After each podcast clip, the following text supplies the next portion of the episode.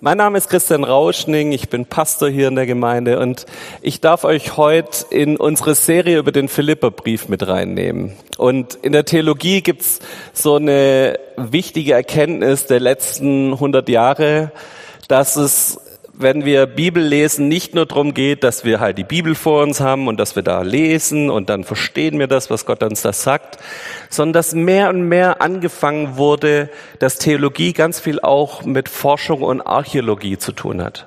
Dass man ganz arg versucht hat, auch dieses Umfeld in das dieser Brief reingeschrieben wurde, zu verstehen, weil bloß dann es möglich ist, auch zu verstehen, was haben die Leute denn damals gemeint vor 2000 Jahren, als sie das geschrieben haben.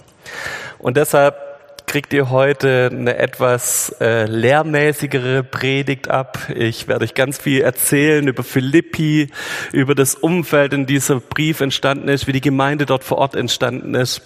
Und ich hoffe, ihr haltet das aus, dass es heute mal ein bisschen mehr um Kopfwissen geht. Ich verspreche euch aber, wir werden am Ende noch in den Brief mit reinlesen und werden uns so die ersten Verse auch vornehmen. Da gibt's auch noch ein bisschen was fürs Herz und für die Emotionen. Der Philipperbrief, der ist geschrieben worden mit einem ganz großen Überthema über diesem ganzen Vers, äh, über diesem ganzen Brief. Und da geht's um das Evangelium von Jesus. Das Evangelium und was bedeutet das, dass diese gute Nachricht in meinem Leben angekommen ist? Was bedeutet das, dass wir Jesus als Vorbild haben, ihm nachfolgen wollen, mit ihm zusammen unterwegs sein wollen und der Paulus, der schreibt den Philippern und sagt ihnen, hey, überlegt doch mal, wie könnte euer Leben so aussehen, dass es würdig ist dem, dass man euch ansieht, dass es da eine gute Nachricht gab für euch, dass ihr erlöste Christen seid, dass ihr Menschen seid, die Freiheit bekommen haben, die Hoffnung bekommen haben. Wie kann das auf unserem Leben sich auswirken und wie kann das sich in dem Miteinander als Gemeinde ausleben? Das ist so dieses, dieses Hauptding, das sich über den ganzen Philipperbrief zieht. Und das ist so ein bisschen auch dieses Motto, dass wir immer, wenn wir diese einzelnen Verse lesen oder auch in die Predigt reinhören, in die, wir werden jetzt sechs Predigten haben über die ganzen Sommerferien, über den Philipperbrief, wo das so ein bisschen mitschwingt, wie können wir würdig dem Evangelium leben. Und wie gesagt, heute geht es mal ein bisschen rein in diese Umwelt des Philipperbriefs. Philippi, ich habe euch ein Bild mitgebracht, ist ein Ort, den so nicht mehr gibt. Es gibt da eine ähm, große archäologische ähm, Ausgrabungsstätte mittlerweile. Also man hat zwei Basilikas ausgegraben, hat das alte Forum ausgegraben. Nachher kommt noch ein Bild von dem alten Theater dort. Aber es liegt ungefähr so zwischen Thessaloniki ähm, und da geht's noch ein bisschen runter. Also da, wo diese Meeresenge ist, da ist der Übergang zur Türkei. Äh, ganz, wo der gelbe Kasten hinten aufhört, da kommt dann irgendwann Istanbul. Also Philippi liegt noch im Griechenland, das damals dieses Makedonien hieß. Und Philippi war eine wichtige Stadt, weil es hatte eine Hafenstadt, Neapolis, das liegt unten am Hafen. Philippi lag dann so ungefähr 15 Kilometer landeinwärts. Und es hat sich eine wichtige äh, Straße durchgezogen. Das ganze römische Reich war ja verbunden durch große Straßennetze und das war diese Via Ignatia, die sich da durchgezogen hat. Die ging dann bis zum heutigen Istanbul, damals Byzanz. Ähm, und in Philippi war so der Moment, wo es in die Berge ging. Vor Philippi gab es eine große Sumpfebene. Ähm, wir gucken uns mal die nächsten Bilder an. Äh, ja, das sieht man nicht so gut. Also der gelbe Punkt ist Philippi, da davor das grüne unten, das ist diese große Sumpfebene, die haben die trockengelegt und haben durch, dadurch einen sehr, sehr fruchtbaren Boden hinbekommen. Und überall, wo es fruchtbare Böden gab, hat man in Rom das so gemacht, dass man römische Bürger und da vor allem Bauern dann in diese Flecken gebracht hat und die haben dort äh, Land bekommen. Also Philippi war damit auch so eine Bürgerkolonie, wo römische Bürger dorthin versetzt wurden, die dort dann Land geschenkt bekommen haben vom römischen Staat für irgendwelche äh, Leistungen. Ähm, gleichzeitig war es eine Veteranenkolonie. Das heißt, wenn du in der Prätorianergarde, das ist diese Leibwache von Caesar gewesen, wenn du da warst, ähm, über einen gewissen Zeitraum, gab es immer nach 20 Jahren Dienst, äh, hast du dort einen Palast und Land geschenkt bekommen und ein paar Sklaven und wurdest dann nach Philippi versetzt. Ähm, es gibt Schätzungen, dass dieser Ort ungefähr so 10.000 Einwohner hatte. Und witzig ist, woran man das schätzt. Was ratet ihr? Wie kriegt man es raus, wie viele Leute da gewohnt haben? Es gibt keine Aufzeichnungen oder so. Hm? Am Friedhof. Nee, es gibt auch keinen Friedhof mehr, den man ausgraben könnte. Ist ganz witzig. Äh, Sie raten es daran, nämlich beim nächsten Bild, wie groß das Theater war. Das Theater hat ungefähr 5000 Sitzplätze in Philippi und die sagen, ja, okay, also man geht davon aus, dass das auch so meistens voll besetzt war. Also vielleicht hat die Hälfte Bock auf Theater, die andere nicht und deshalb sind es ungefähr 10.000 Bürger. Also das ist so, wie Archäologen da vorgehen, fand ich spannend. Philippi selber wurde erst 360 vor Christus von den Griechen gegründet, wurde dann 148 vor Christus römisch. Es gab einen ganz großen Krieg in Philippi, also falls ihr noch ein bisschen da bei Asterix und Obelix drin wart, so es gab da so ein so ein Cäsar und dann gab's Brutus dem, und Antonius, die dann gegen den Cäsar äh, versucht haben, den umzubringen. Es gab einen großen Krieg, Nachfolgekriege. Und dieser eine Krieg hat übrigens rund um Philippi stattgefunden.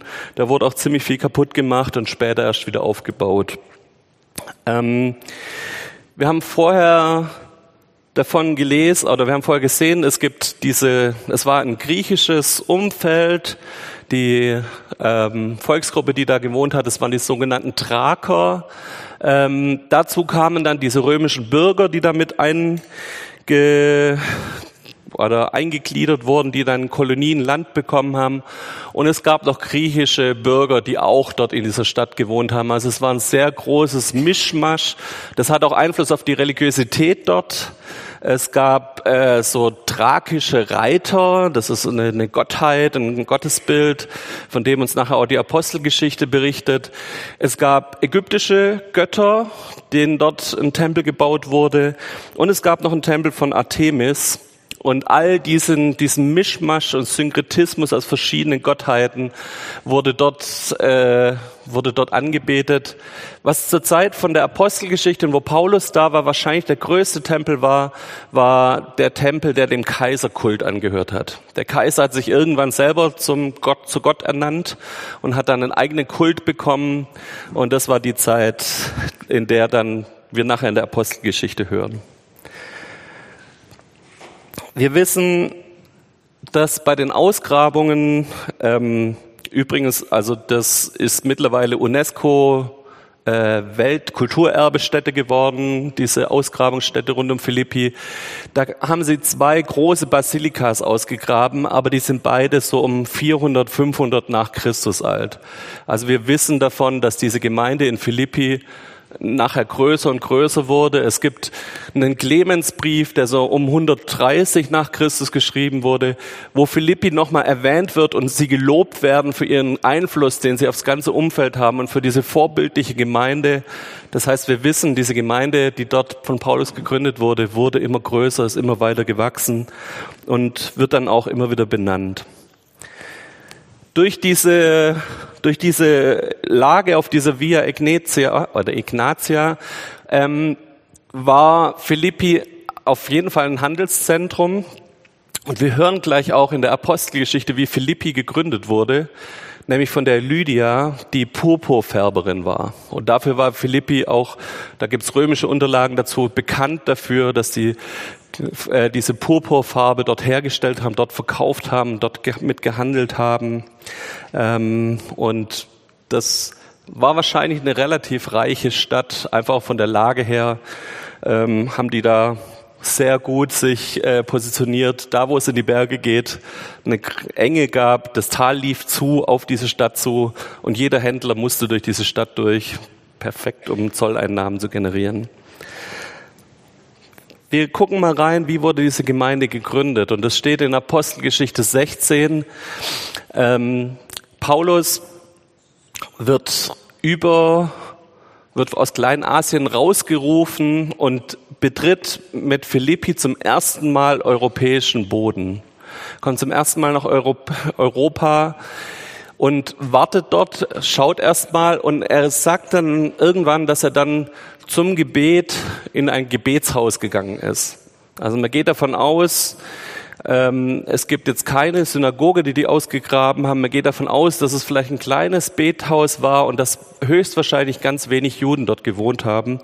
Aber er geht dorthin, predigt dort das Evangelium und die Lydia, diese reiche Purpurhändlerin, ist die erste Europäerin, die sich bekehrt. Ähm, eigentlich denkt man, diese Geschichte könnte schön weitergehen, eine Gemeinde entsteht, es finden sich erste Christen, aber es gibt da diese Magd mit dem Wahrsagegeist. Ich weiß nicht, ob ihr euch an die Geschichte erinnert, wenn ihr es schon mal gelesen habt. Da gibt's eine, eine Magd, die hat einen Wahrsagegeist und die rennt dem Paulus und dem Silas ständig hinterher und sagt ihm, ihr seid die vom wahren Gott, ihr seid diejenigen, die den wahren Gott anbeten. Und der Paulus ist schon ziemlich genervt, weil das Ding ist gefährlich, weil der wahre Gott in Philippi war der Kaiser. Ich habe euch erzählt, damals dieser Tempelkult um den Kaiser. Das heißt, eigentlich, was die gesagt hat, war die ganze Zeit, man kann es entweder so verstehen, ihr seid die, die den Kaiser anbeten, oder man kann es so verstehen, dass es ein Angriff auf diesen Kaiserkult war. Das war gefährlich für den Paulus. Und was macht er? Er treibt diese Magd, diesen Wahrsagegeist aus. Jetzt hatte natürlich der Besitzer von der Magd ein Problem, weil das war seine Einnahmequelle. Und man hat die Frau auf den Marktplatz gesetzt, die hat den Leuten da die, ihre Zukunft vorausgesagt. Damit hat der Besitzer richtig Kohle gemacht, hat nicht mehr funktioniert. Und was macht der reiche Besitzer? Er geht äh, vor die römische Verwaltung, lässt Silas und Paulus einsperren. Sie sind eine Nacht im Gefängnis.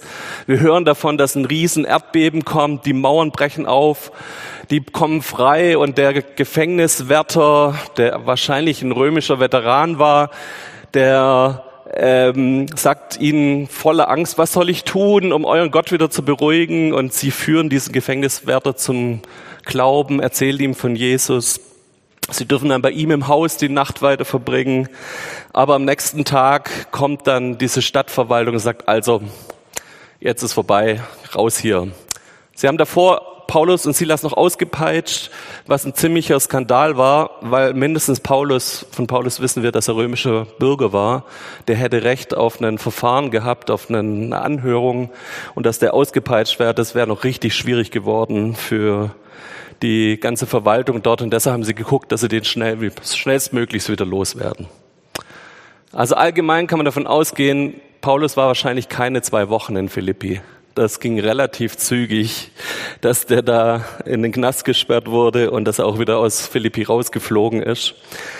Und trotzdem hören wir nachher, wie Paulus diesen Brief an diese Philipper schreibt.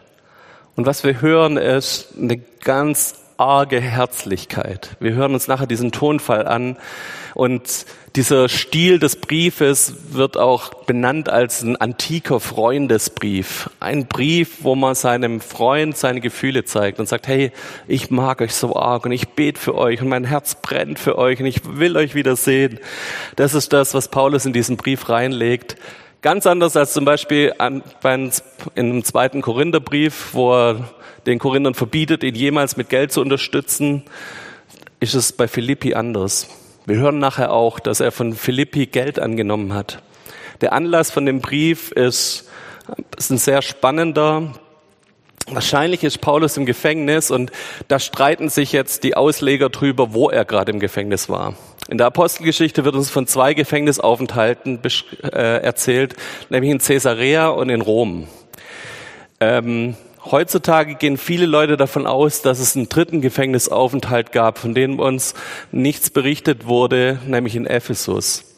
Das macht daher Sinn, dass wenn wir jetzt reinhören, wo dieser Brief herkam, dass es da einen regen Austausch gegeben haben müsste zwischen dem Paulus im Gefängnis oder in Gefangenschaft, in Haft und der und Philippi.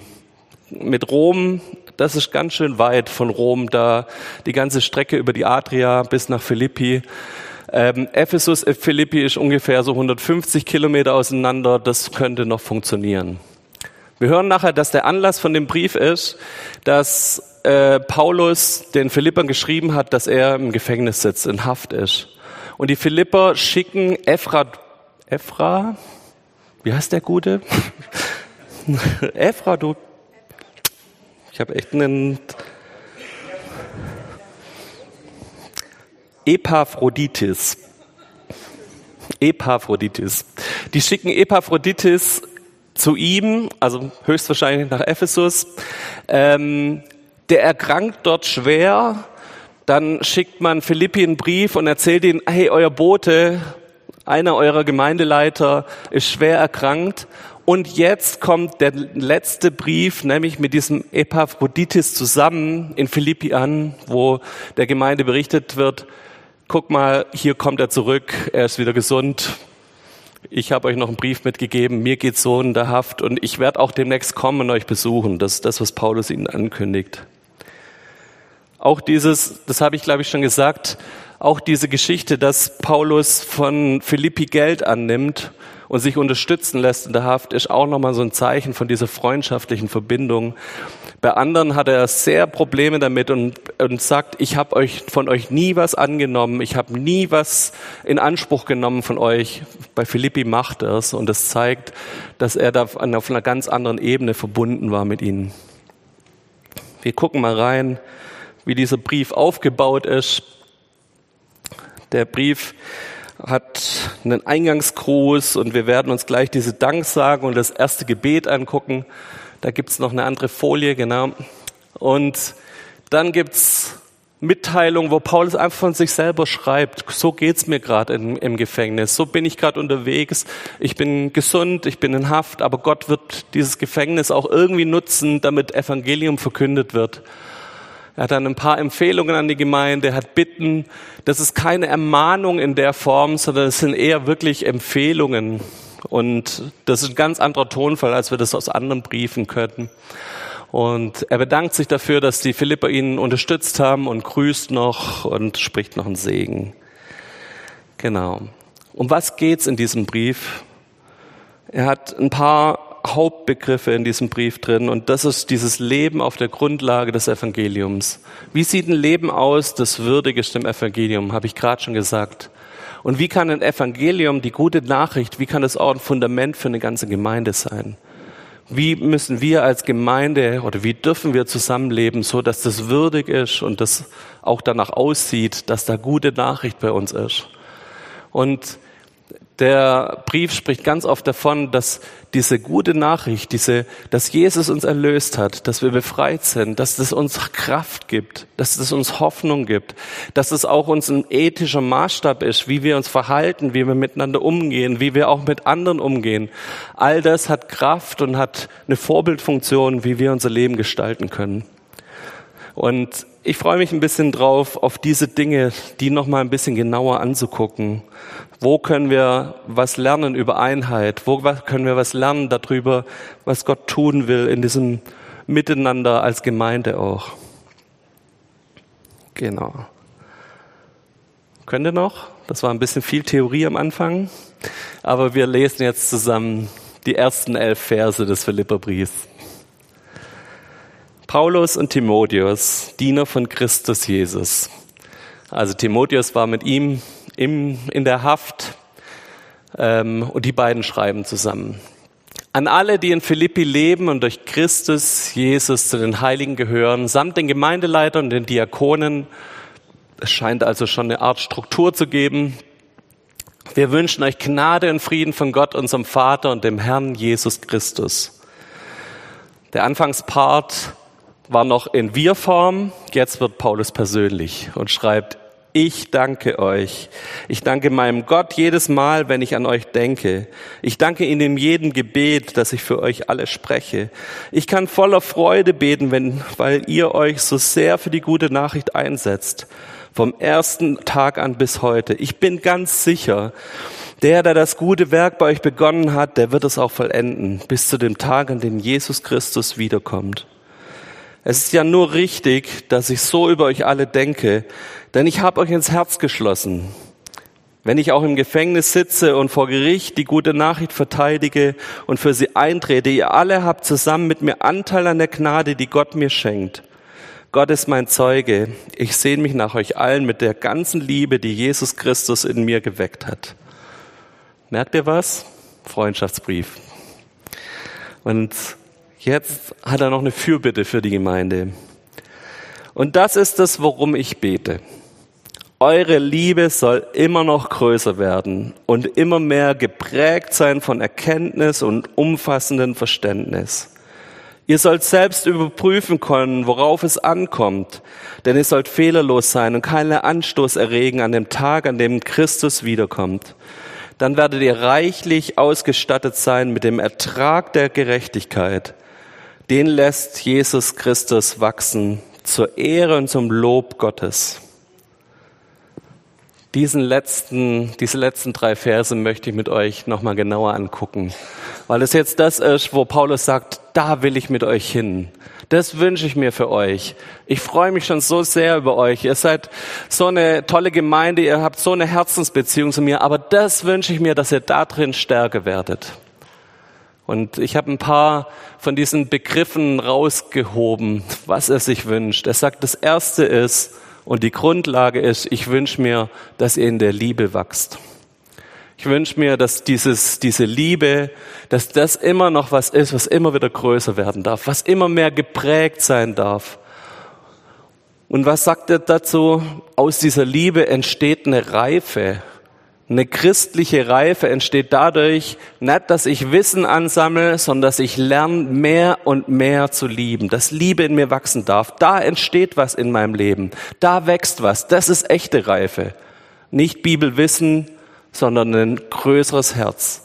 Und wenn mein Herz wächst und mein Herz größer wird und ich mehr und mehr Gottes Liebe in mir aufnehme und damit andere Menschen lieb, dann fange ich an zu reifen. Dann kann ich Erkenntnis bekommen, Verständnis bekommen. Dann kann ich Dinge selbst überprüfen.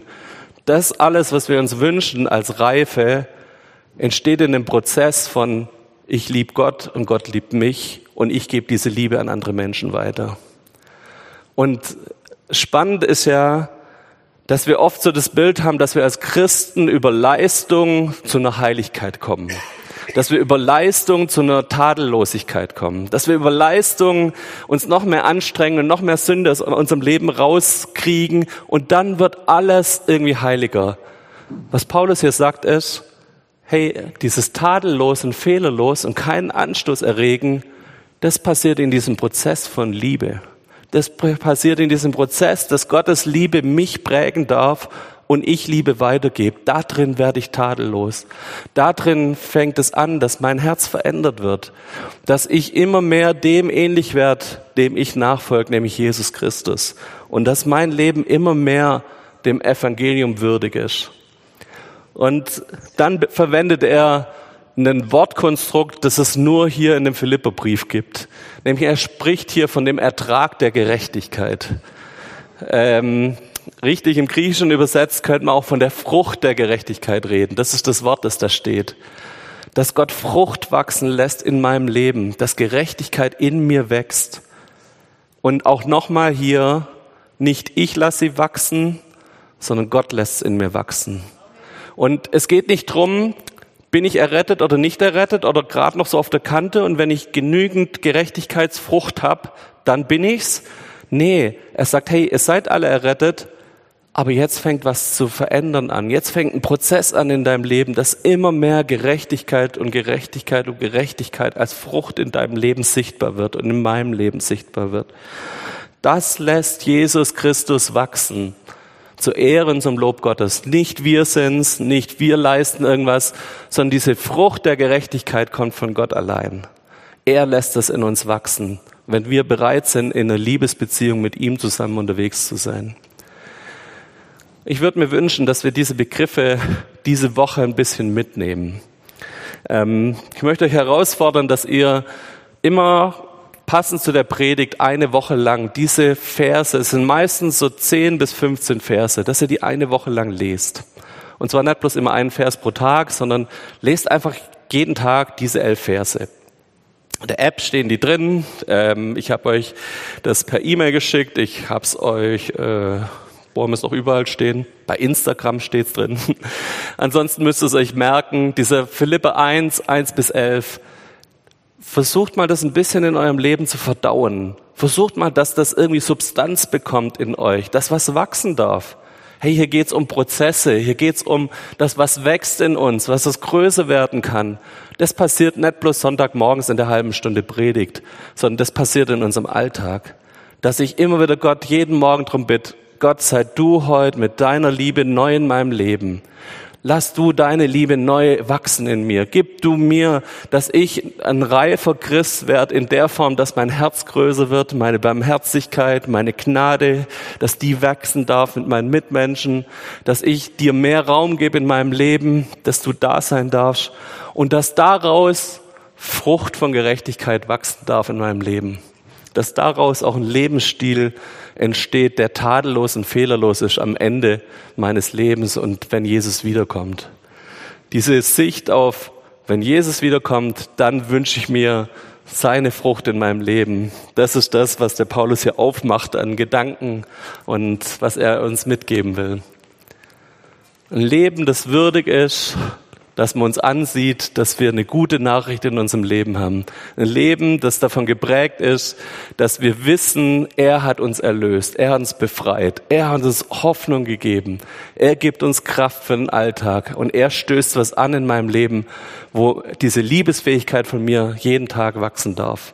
Was ich nicht kann, kann er in meinem Leben tun und ich gebe ihm Raum dafür, dass er es tut in meinem Leben. Dazu möchte ich uns ermutigen und Lasst uns zusammen aufstehen und Gott bitten, dass er das nicht nur bei mir und bei dir in deinem Leben tut, sondern dass es bei uns als ganze Gemeinde tut.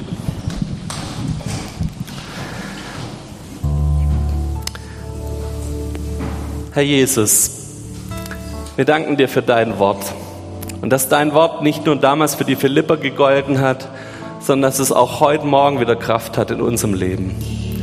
Und Herr, ich bete für uns als Gemeinde, dass wir eine Gemeinde sind, die mehr und mehr in deiner Liebe wächst, die mehr und mehr reift, nicht in einem Kopfwissen und Verstandswissen, sondern die reift in, einem, in einer Liebesbeziehung zu dir und dass wir da drin tadellos werden. Und Herr, wenn wir es nie erreichen werden, wir wollen es trotzdem als Ziel setzen. Und wenn wir es nie schaffen werden, wir wollen es trotzdem probieren.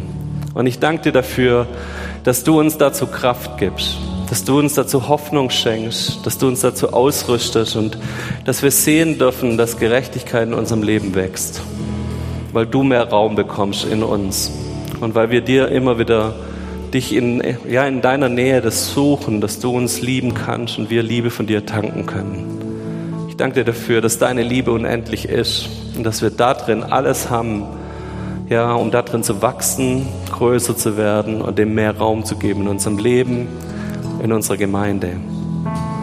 Und Herr, dafür wollen wir dich preisen. Wir wollen die Lobpreiszeit nutzen, um von dir zu empfangen, von dir zu hören, uns deiner Liebe auszusetzen und dich zu ehren mit dem, was wir tun, dich groß zu machen, dich zu preisen. In deinem Namen. Amen.